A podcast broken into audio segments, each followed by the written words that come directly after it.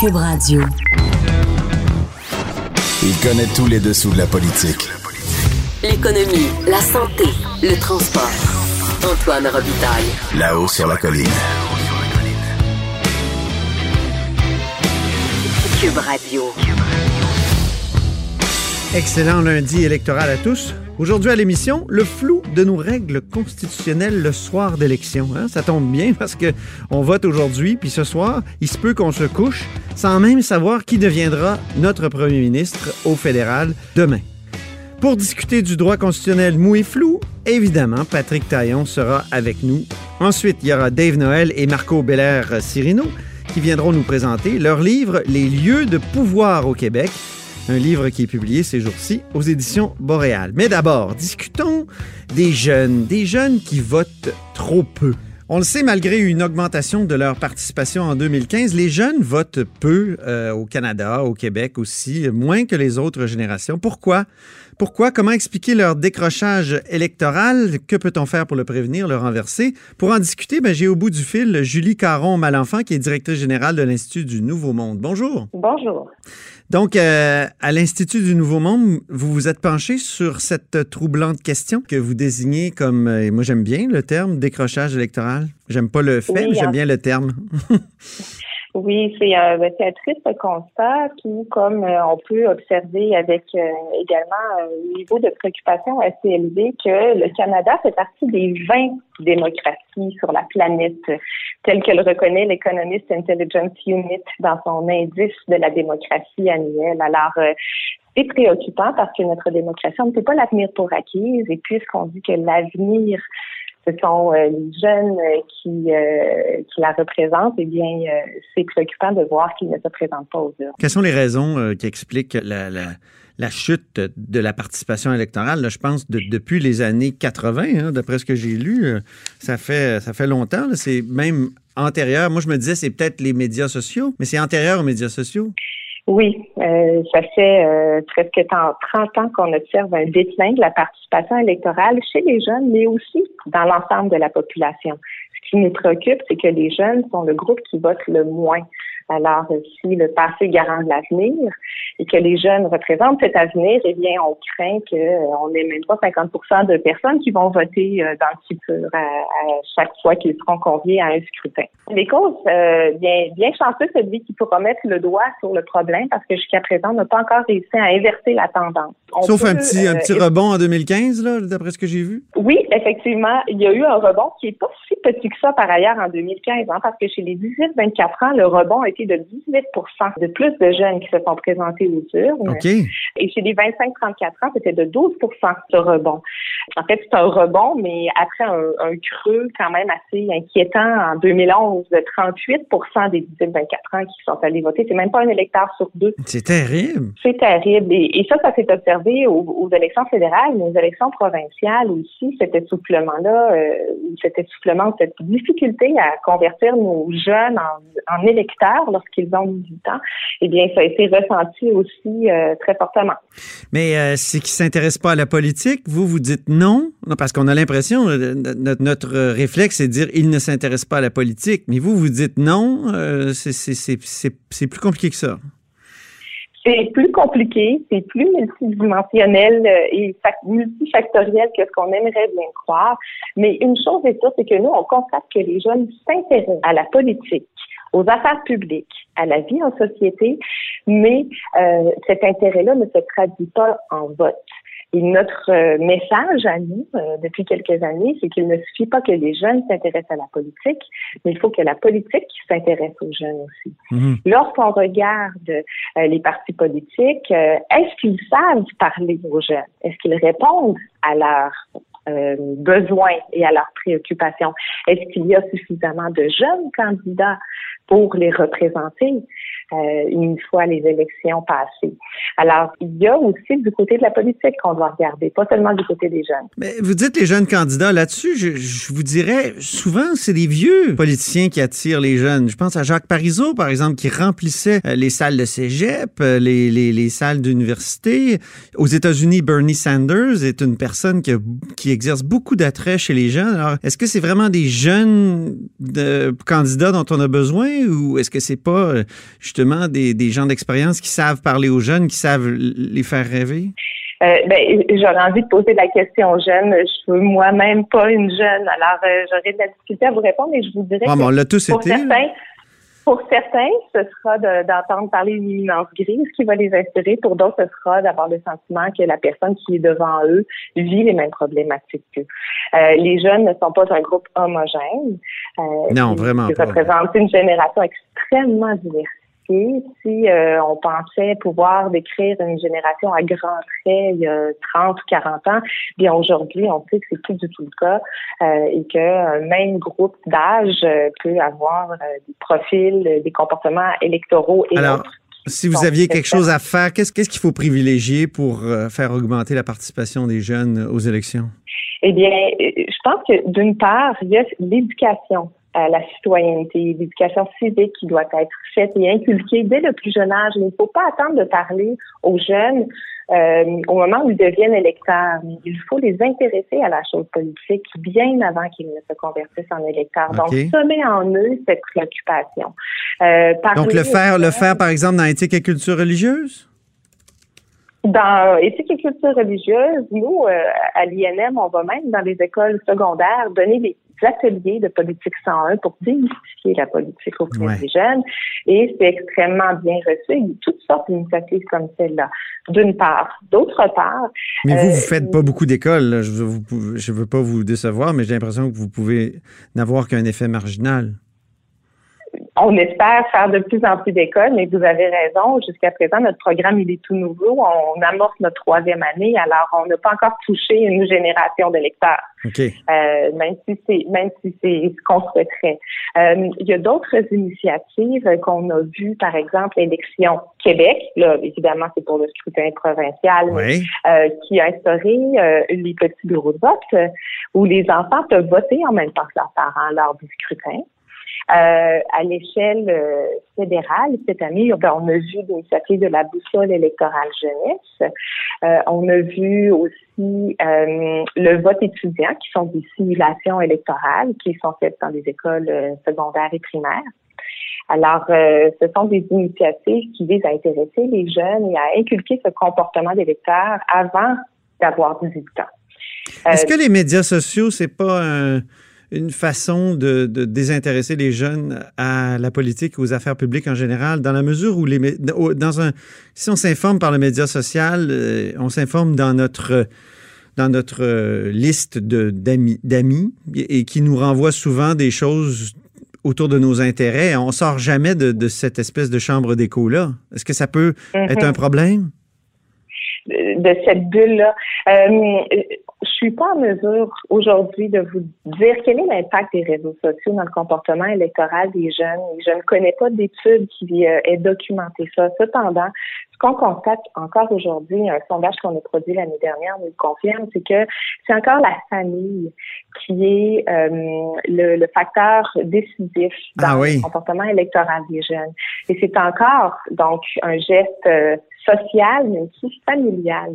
Alors, ce que j'ai envie de dire à tous les parents qui, qui nous écoutent ou qui nous lisent, c'est amener votre enfant avec vous au bureau de vote. Oui. Je l'ai fait, moi, pour mes trois enfants, Julie. C'est très fier de le dire. Puis j'ai un autre truc qui vient de. C'est un ami qui vient de mettre ça sur Facebook. C'est très intéressant. Il dit Certains se plaignent que les jeunes ne s'intéressent pas à la politique. Pendant ce temps, les miens ont compris depuis longtemps qu'ils pouvaient utiliser la soirée électorale comme un prétexte pour se coucher super tard un soir de semaine. Mm-hmm. En effet. Est-ce que c'est pas là une clé? oui, mais ça fait partie d'un processus de socialisation, le vote, et puis la famille est encore le, le, milieu qui est le plus déterminant dans le comportement des lecteurs. Dernière question, le vote à 16 ans, est-ce que ça serait pas une bonne chose? Ben, nous, on l'a déjà suggéré. Alors euh, maintenant, euh, est-ce que on, peut conduire à 16 ans? Pourquoi on ne pourrait pas voter? Euh, je pense que oui. Euh, maintenant, est-ce qu'on est prêt à le faire? La réforme du mode de scrutin en est une autre aussi. Les électeurs sont de plus en plus cyniques face au sentiment que leur vote ne compte pas, qu'ils ne sont pas représentés justement. Mm-hmm. Alors, euh, la réforme du mode de scrutin, je pense que vous avez, vous en savez autant que moi sur le sujet. il y a beaucoup de rendez-vous manqués, mais l'attente des électeurs, elle est toujours là. Bon, ben très bien. Ben, au plaisir d'en reparler. Julie Caron, Et bien hâte de voir les résultats de ce, de ce scrutin. On va se coucher tard avec nos enfants. Oui, merci. Salut. OK, bye bye, au revoir. Julie Caron-Malenfant est directrice générale de l'Institut du Nouveau Monde. Vous êtes à l'écoute de là-haut sur la colline. Là-haut sur la colline. Une entrée privilégiée dans le Parlement. Cube Radio. Ce soir, nous pourrions nous coucher sans savoir qui sera notre premier ministre en raison du caractère flou et mou de notre droit. En fait, ce sont les mots de Patrick Taillon que je vais rejoindre tout de suite euh, au bout du fil. Bonjour, Patrick. Bonjour, Antoine. Patrick est constitutionnaliste, euh, professeur de droit à l'Université Laval. Pourquoi c'est si compliqué que ça, ces affaires-là? Pourquoi, dans le fond, euh, on peut pas, on peut ne pas savoir ce soir qui sera premier ministre? Oui, ben, il y a dans notre euh, système des, règles à géométrie variable, si je peux dire. Hein. On a le, droit constitutionnel officiel, puis on a ce qu'on appelle, nous, dans le jargon, ensuite, des conventions constitutionnelles c'est un peu comme des conventions sociales. C'est-à-dire que c'est pas des pas des vraies règles, mais des fois les conventions sont tellement fortes qu'elles deviennent politiquement obligatoires.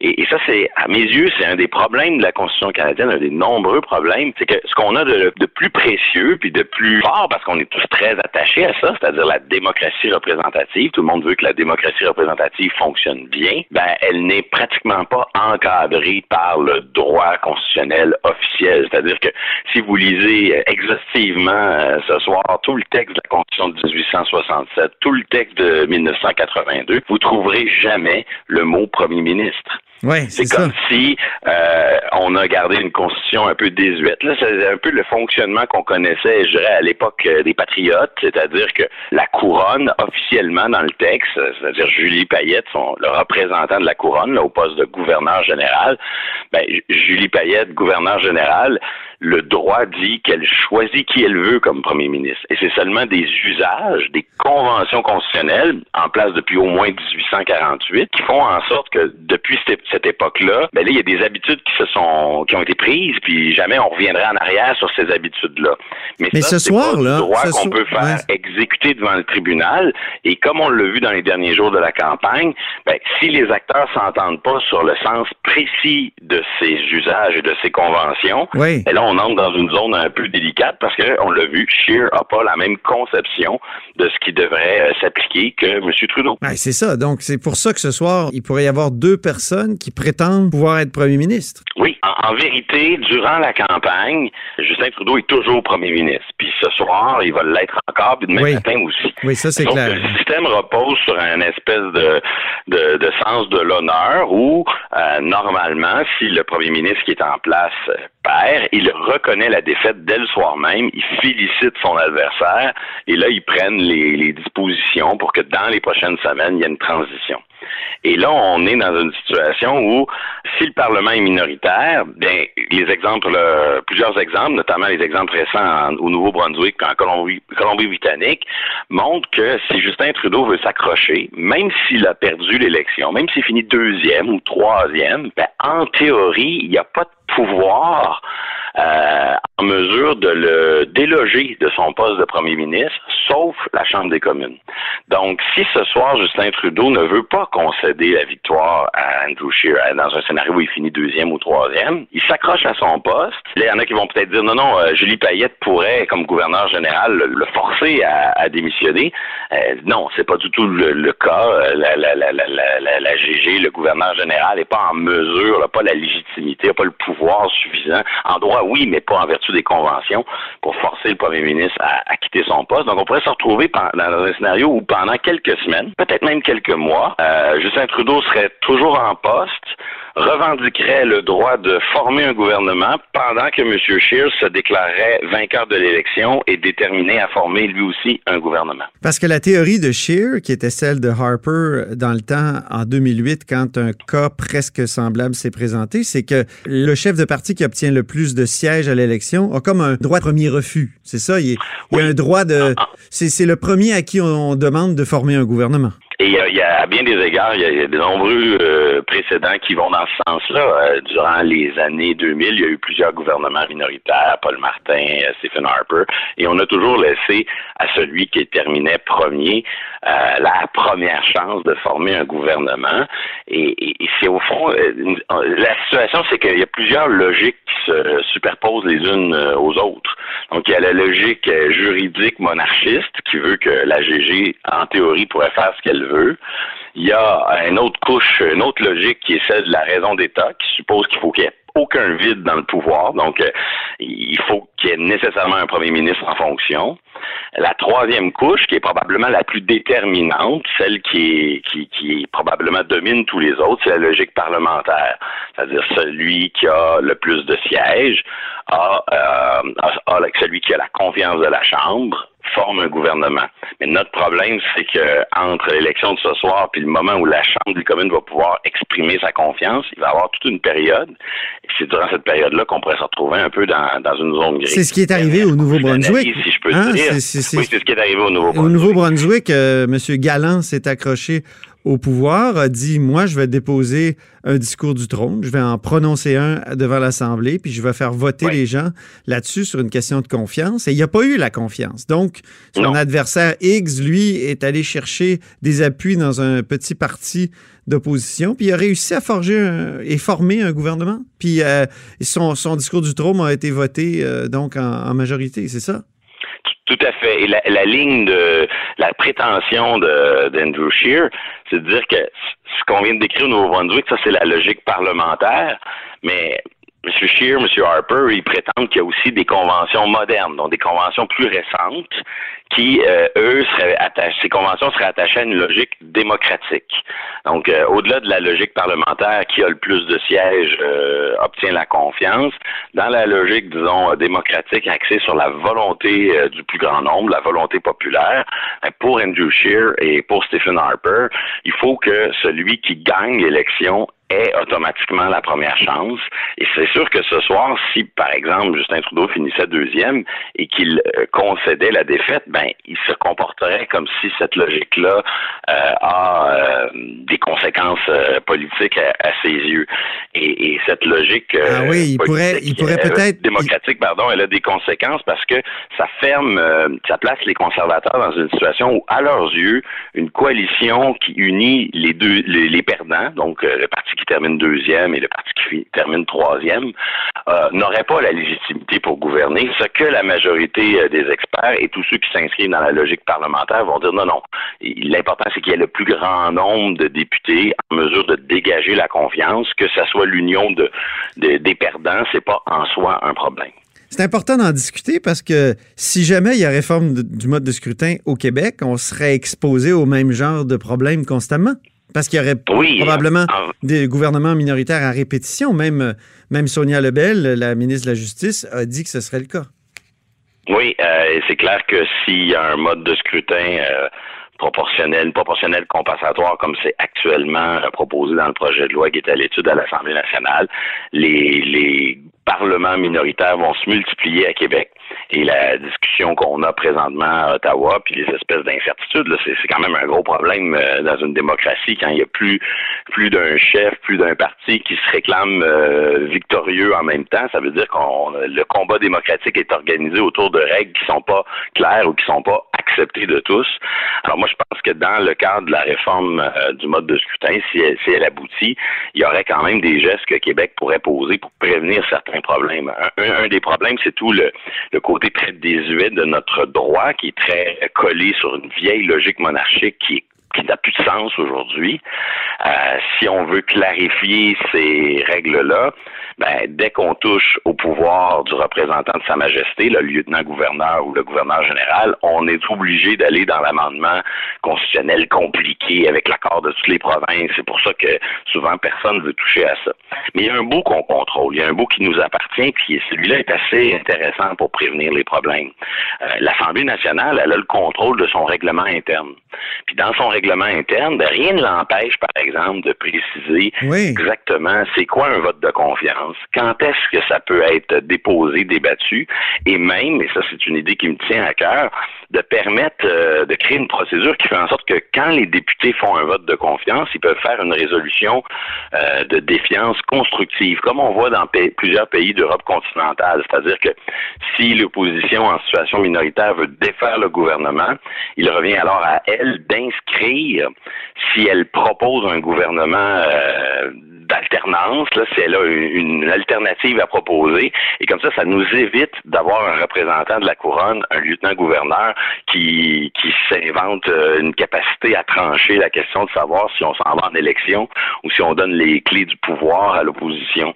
Donc, l'Assemblée mhm. nationale pourrait changer. Et, ça, existe, hein? Il y a, quelqu'un qui m'a expliqué l'autre jour qu'il y avait, euh, je pense que c'est au, au nouveau, euh, en Nouvelle, je pense que c'est en Nouvelle-Zélande et en Australie, des cabinet manuals, des, donc des, documents de référence. Oui. Mais les, les, les, ça, c'est pas une véritable codification des règles. Hein. Ah non? C'est comme ça le dit, c'est un manuel, donc c'est un guide. Rien n'empêche le pouvoir exécutif de publier euh, une forme de ligne directrice sur qu'est-ce qui devrait arriver, dans quelle situation. Ça permet un peu de, de donner un, quelque, une dimension plus euh, pédagogique, puis de travailler l'acceptabilité des conventions, mais ça règle pas euh, définitivement le problème. C'est-à-dire que les conventions, c'est fait pour des gentlemen qui se comportent honorablement puis qui qui, qui respectent euh, ces vieux usages. Mais dès que les euh, dès que les acteurs se comportent un peu plus en cowboy ou euh, défient ces règles-là, ben qu'est-ce qui nous arrive? C'est des désaccords sur l'interprétation de ces règles, comme on l'a vu la semaine dernière. C'est pas un cabinet manual qui pourrait prévenir ça. Et moi, je crois plutôt à la voie du, travail. Travaillons sur le, le règlement, les procédures internes dans les assemblées pour que les assemblées soient le, se responsabilisent puis soient le plus explicite possible quand il y a des votes de confiance sur qu'est-ce que ça veut dire ce vote-là, c'est quoi ses conséquences, pour justement laisser le moins de discrétionnaire possible à la couronne, au GG, parce qu'à quelque part, il y a une espèce de jeu de vase communicant euh, dans un système où officiellement, selon ce vieux droit désuet, la couronne ferait ce qu'elle veut, elle nommerait qui elle veut au poste de premier ministre. Ben, il y a, y a des voix parfois pour s'élever et prétendre que euh, en dernier recours, le GG pourrait intervenir. Et ça, ça mhm. semble être euh, vraiment un précipice là, qui nous pourrait nous mener dans toutes sortes de, de crises. Exactement. Au mieux, au contraire, responsabiliser les assemblées, puis que les assemblées disent clairement, ça c'est un vote de confiance, puis on veut remplacer le gouvernement par tel autre gouvernement, puis on le met dans notre résolution, puis la procédure interne nous force à agir ainsi, puis comme ça, tout est clair, il y a moins de flou. Ben, merci beaucoup, Patrick Taillon. On va penser à toi pendant notre soirée électorale et peut-être même dans les prochains jours et les prochaines semaines. Euh, oui, auquel cas, on te reconsultera. Oui. Avec plaisir. Merci beaucoup. Au revoir. Au revoir. Là-haut sur la colline. La politique autrement dit. Cube Radio. Dave Noël et Marco Belair Cirino sont avec moi aujourd'hui en studio à Québec, à deux pas d'un lieu de pouvoir crucial, l'Assemblée nationale du Québec. Bonjour. Bonjour. Bonjour, Antoine. Habituellement, le lundi, on reçoit euh, mon collègue et ami euh, historien Dave qui nous présente quelques dates anniversaires de l'histoire politique québécoise. Exceptionnellement, aujourd'hui, Dave est accompagné de Marco Belair-Cirino, donc euh, reporter au journal Le Devoir, et ils viennent nous présenter un livre qu'ils publient ensemble aux éditions du Boréal, Les lieux de pouvoir au Québec. Quels sont ces lieux de pouvoir que, vous présentez dans, dans le livre?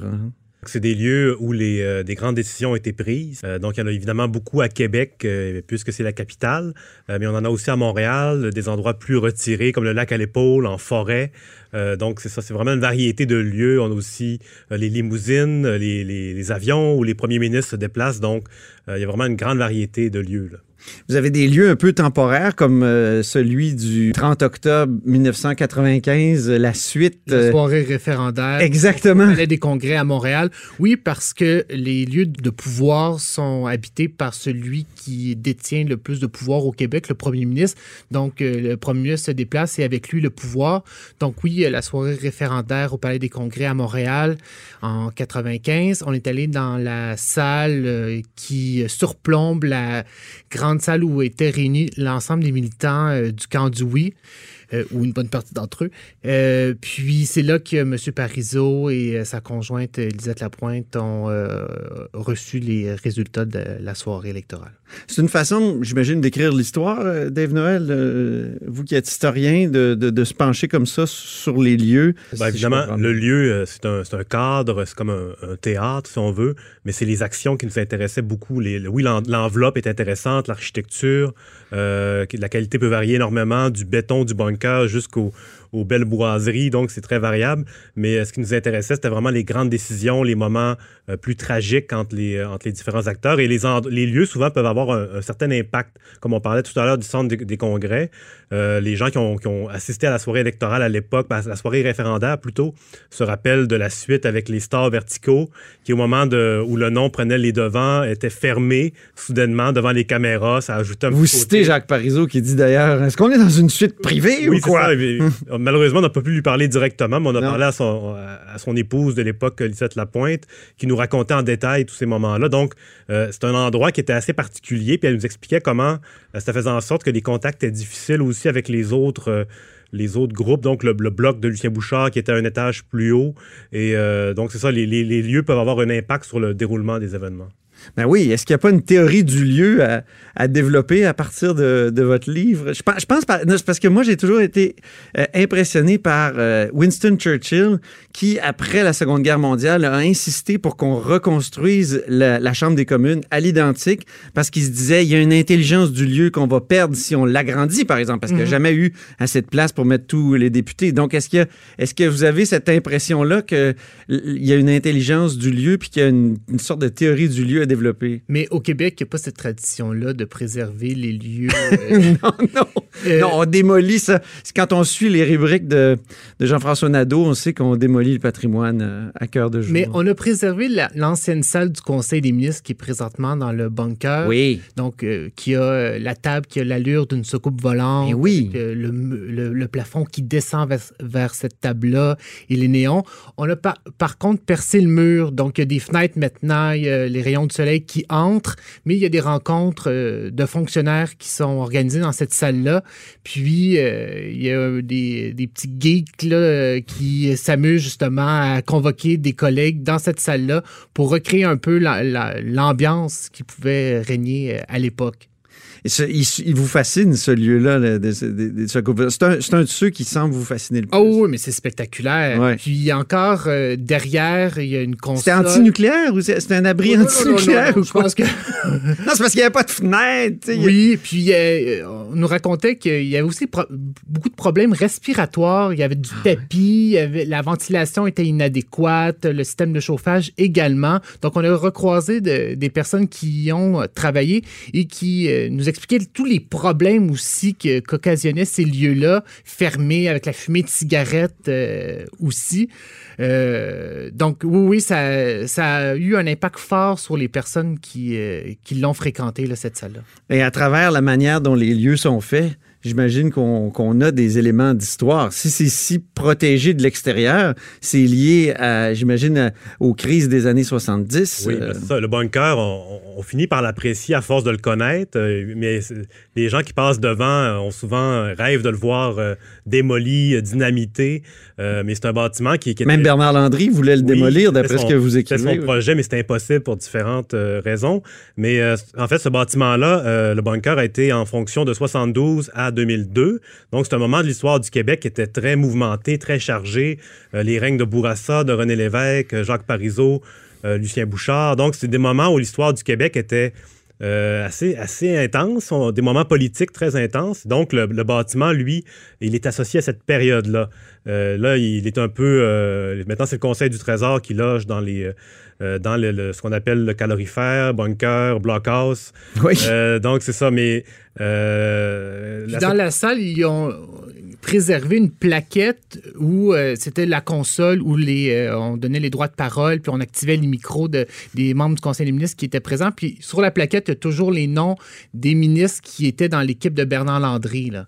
Ah bon? Oui. Alors, on y retrouve notamment Mme Marois, Rita Diane Marcellès, au Ferrer, qui, qui est là. Euh, donc, c'est figé dans le temps. OK. Si j'avais à vous demander euh, quel est votre lieu de pouvoir préféré parmi ceux sur lesquels vous avez écrit, Dave? Euh, préféré. Ben, j'ai un petit fait pour un lieu qui est disparu malheureusement, le Bois de Coulonge, qui était l'ancienne résidence des lieutenants-gouverneurs. Ben, le Bois de Coulonge existe encore. Oui, il existe toujours, mais la- le manoir. Mais la résidence de Spencer Wood est. Tout ce qui reste maintenant, c'est est les envolé. écuries. Puis les Ouais. écuries en elles-mêmes sont tellement magnifiques que les gens pensent que c'est l'ancien manoir. Mais non, le manoir est- a, a brûlé en 1966 et le, le- le lieutenant-gouverneur de l'époque est mort dans l'incendie. Euh, donc, euh, c'est vraiment euh, un endroit que j'aime beaucoup. Puis la petite histoire raconte que c'est là qu'on trouvait les, plus, les bananiers les plus au nord euh, en Amérique. Il y avait une serre immense derrière. Puis euh, c'est ça, on y retrouvait des, des fruits euh, exotiques. Oui, c'est le, le- le lieutenant-gouverneur, il vivait en autarcie Oui, mais pendant un bout de temps parce Oui, oui. qu'il cultivait énormément. On voit encore les endroits où les, les en- les- il y avait des serres. euh, il y avait, c'était, assez, c'était assez spectaculaire comme endroit. Oui, on peut difficilement imaginer une résidence euh, de, avec autant de panache aujourd'hui pour le lieutenant-gouverneur du Québec. Panache, tu as prononcé le mot. Est-ce que nos lieux de pouvoir manquent de panache, euh, Marco Bellasrino? Je pense, oui, mais aussi euh, le contexte politique, je pense, est différent au Québec qu'en Europe, où euh, ici, toutes les dépenses des élus sont scrutées à la loupe par euh, nous, les journalistes. Puis je pense que ça penserait moins qu'on ait une Élysée québécoise. Par contre, le premier ministre du Québec, contrairement au euh, premier ministre des autres provinces canadiennes, ont quand même, euh, disons, euh, des bureaux un peu plus euh, qui ont... qui sont plus agréables, disons, à, fréquenter que, que, que ses homologues. Dave, tu es d'accord pour dire que nos lieux de pouvoir manquent de panache? Euh, en partie, ou pas tous. On a quand même une belle colline parlementaire pour le pouvoir législatif, exécutif, euh, l'édifice Honoré-Mercier. Donc, il y a un bon noyau. Euh, mais évidemment, on, a, on a eu à une certaine époque l'Élisette sur l'avenue des Braves, Oui. la résidence de Jacques Parizeau, qui était un bâtiment magnifique et qui a beaucoup marqué les gens et de l'époque s'en rappellent encore. Mais on n'a plus ça aujourd'hui. On a le premier ministre a un pied à terre à l'édifice Presse dans le Vieux-Québec, mais on n'est pas dans la même dans la même catégorie de résidence officielle. Euh, Mais voilà. c'est- ça, c'est un bel appartement de fonction. Mais par contre, le bureau à Montréal, sur l'avenue McGill, euh, c'est un labyrinthe. C'est euh, le mobilier n'est pas particulièrement intéressant.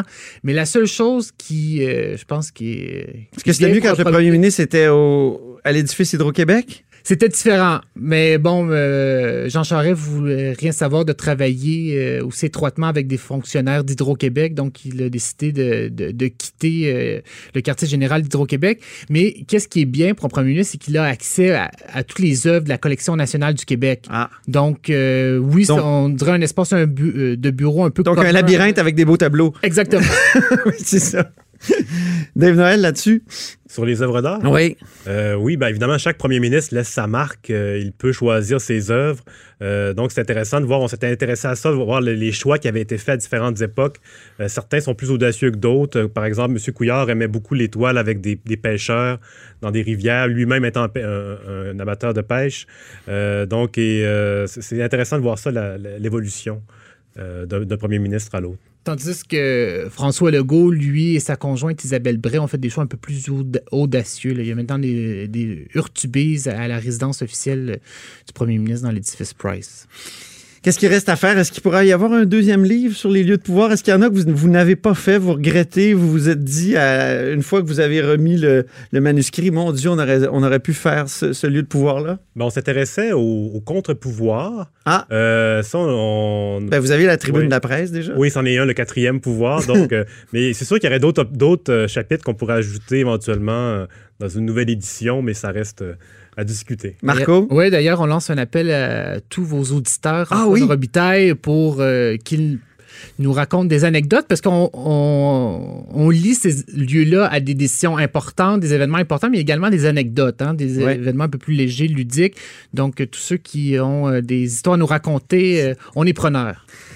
Donc, euh, les centaines de milliers d'auditeurs de là-haut sur la colline euh, vont réfléchir. C'est tous des maniaques de politique, là, et ils vont sûrement vous envoyer plusieurs suggestions. Alors, euh, je collaborerai, je, vous enverrai ça, je vous transmettrai ça avec plaisir. Merci. Merci beaucoup, Marco Belair-Cirino, reporter euh, au journal Le Devoir ici sur la colline parlementaire, et Dave Noël, euh, donc recherchiste et reporter aussi à, à l'Assemblée nationale.